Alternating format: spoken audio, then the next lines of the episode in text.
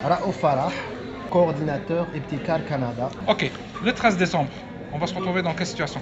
Écoutez, il est extrêmement difficile tout de suite d'imaginer qu'est-ce qui va arriver le 13 décembre, mais indépendamment du fait qu'il y ait des élections ou pas, nous nous dirigeons vers une mobilisation toujours aussi massive du Hirak, parce que je crois que le 13 sera un vendredi également. Et donc, euh, nous nous attendons en tant que mouvement Eptical à une mobilisation citoyenne massive, nationale, euh, avec un Hirak toujours aussi déterminé, avec la même constance, la même force, à mettre fin à ce régime euh, qui aujourd'hui semble aligné pour imposer des élections présidentielles que la majorité ou l'écrasante majorité des Algériens rejettent. Et quelle légitimité aura le président élu? Le président élu n'aura aucune légitimité.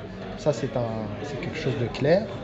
Il n'aura aucune légitimité car déjà le processus politique, le processus, le rendez-vous électoral du 12 décembre est rejeté massivement par le, peuple algérien dans son, écrasante majorité. C'est un président qui sera forcément euh, faible euh, sur, le, plan interne, mais qui jouira aussi d'une très faible euh, position à l'international dû au fait que euh, c'est un régime, aujourd'hui les chancelleries savent que le régime est en crise et que ce n'est pas l'Algérie qui est en crise, mais plutôt le régime. Donc si nous nous retrouvons dans un scénario euh, où il y a une organisation de l'élection le 12 décembre, euh, le président, qui sera choisi par le régime et non par les Algériens, sera un président qui ne pourra pas gouverner le destin du pays, ni imposer euh, les, changements euh, majeurs qu'exige la situation actuelle, ni euh, assouvir les revendications du Hirak. Que demande le Hirak je, je, pense que ce que demande le Hirak est très clair depuis plusieurs mois. le Hirak a exprimé d'une manière très ouverte et franche ses revendications. La première des revendications, c'est d'abord la libération immédiate des détenus d'opinion, le départ forcément du régime actuel, donc du gouvernement Bedoui et du gouvernement Ben Salah, et euh, la mise en place des conditions politiques qui permettent le passage du régime actuel vers un nouveau régime démocratique. Ce n'est pas le chemin des élections du 12 décembre qui va nous mener vers cette destination-là. Bien au contraire, le 12 décembre est un amplificateur de la crise et c'est une date qui est un événement pour le régime, qui s'inscrit totalement dans l'agenda du régime, mais qui n'est pas euh, un point de non-retour euh, pour, pour le Hirak. Le Hirak continuera à se mobiliser, à se, à se construire. Euh, il entrera forcément dans une nouvelle phase politique. Qui est, qui est cette phase-là ressemblera davantage à une phase de, de maturation par laquelle les Algériens, grâce à leur intelligence collective, réussiront à euh, trouver de nouvelles méthodes de pression, de, nouvelles méthodes euh, de contestation.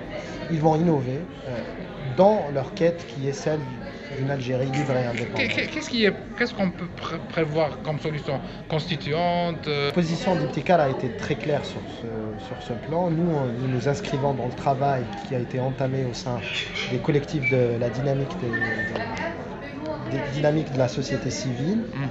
Euh, nous avons acté le 15 juin dernier une feuille de route sur la qui, qui, qui, pense la solution par la solution par la, transition démocratique. Mhm. Et donc aujourd'hui, la condition du passage vers un régime démocratique en Algérie dépend de la transition. Donc la transition, c'est le processus politique qui permet le passage d'un régime autoritaire vers un régime démocratique. Les institutions, les mécanismes et les procédures de la transition euh, peuvent varier. Oui. Ils, sont, ils seront, au temps voulu, euh, le produit d'une concertation très élargie par laquelle le, les, toutes les forces vives du Hirak euh, vont euh, s'enligner.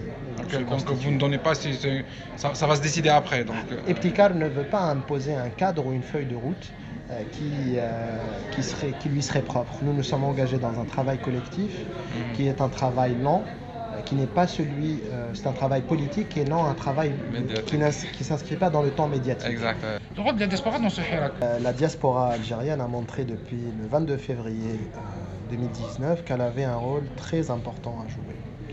Son rôle consiste d'abord et en premier lieu à soutenir euh, les Algériens qui sont en Algérie. Je fais partie de ceux qui ne font pas de distinction entre les Algériens. On est dans une continuité. Donc les Algériens sont d'abord un, soutien important euh, des Algériens en fait Et, et- et il ne faut pas sous-estimer la force euh, de cet appui. Deuxièmement, euh, la, la diaspora aussi peut être une force de proposition, d'idées, euh, Ah, de concertation euh, sur laquelle les Algériens peuvent, peuvent s'appuyer.